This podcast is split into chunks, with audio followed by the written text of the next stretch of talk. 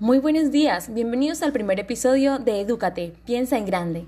El día de hoy les habla Carol Muñoz, estudiante del segundo semestre del programa de formación complementaria de la Escuela Normal Superior María Auxiliadora de Santa Marta. Como saben, nuestro propósito con este programa de podcast es informar a los maestros en ejercicio y formación sobre los tipos de contenidos que se manejan en el aula para que sean abordados de manera pertinente.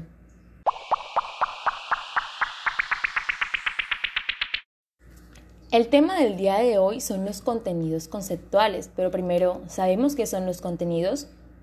Los contenidos son aquellos sobre lo que versa la enseñanza, el eje alrededor del cual se organizan las relaciones interactivas entre el profesor y los alumnos, que hace posible que estos puedan desarrollarse y crecer mediante la atribución de significados que caracteriza el aprendizaje significativo. ¿Te has preguntado qué tipos de contenidos existen, por qué son diferentes y si tienen alguna relación?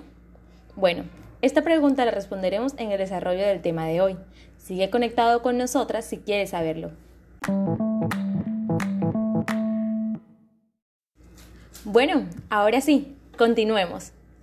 Los contenidos conceptuales son aquellos datos, hechos o conceptos que el estudiante debe aprender e incorporar en su estructura mental de manera significativa, ya que estos son los saberes que la sociedad categoriza como indispensables o valiosos que deben ser poseídos por sus miembros, que obviamente son dignos de ser transmitidos de forma generacional.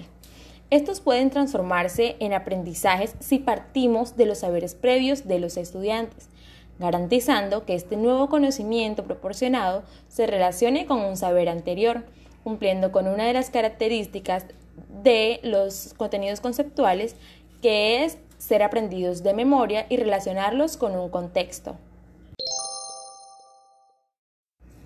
Y ustedes se preguntarán, pero este tipo de contenidos, ¿para qué sirven? ¿Realmente son tan importantes? ¿Qué relación guarda con los demás? Bueno, este tipo de contenido se presta para trabajar capacidades como la memoria, el análisis, la síntesis, la comprensión y la retroalimentación de saberes, dándole así a los estudiantes la habilidad de tener criterio propio de sus saberes y evaluar en qué momento los pueden utilizar. Ahora, tengamos en cuenta que estos contenidos debemos trabajarlos de manera periódica o constante para que la consolidación sea la mejor. Estos contenidos son muy importantes, ya que para desarrollar cualquier otro tipo de contenido o actividades dentro del aula, necesitamos información precisa, como lo que nos proporcionan los datos, los hechos y los conceptos, de tal manera que estos son la base para todo el proceso de aprendizaje. Tengan esto muy en cuenta porque les va a servir demasiado para desarrollarlo en sus aulas. Realmente esperamos que este podcast haya sido de mucha ayuda para ustedes y por favor suscríbanse a nuestro canal y nos vemos en un próximo episodio.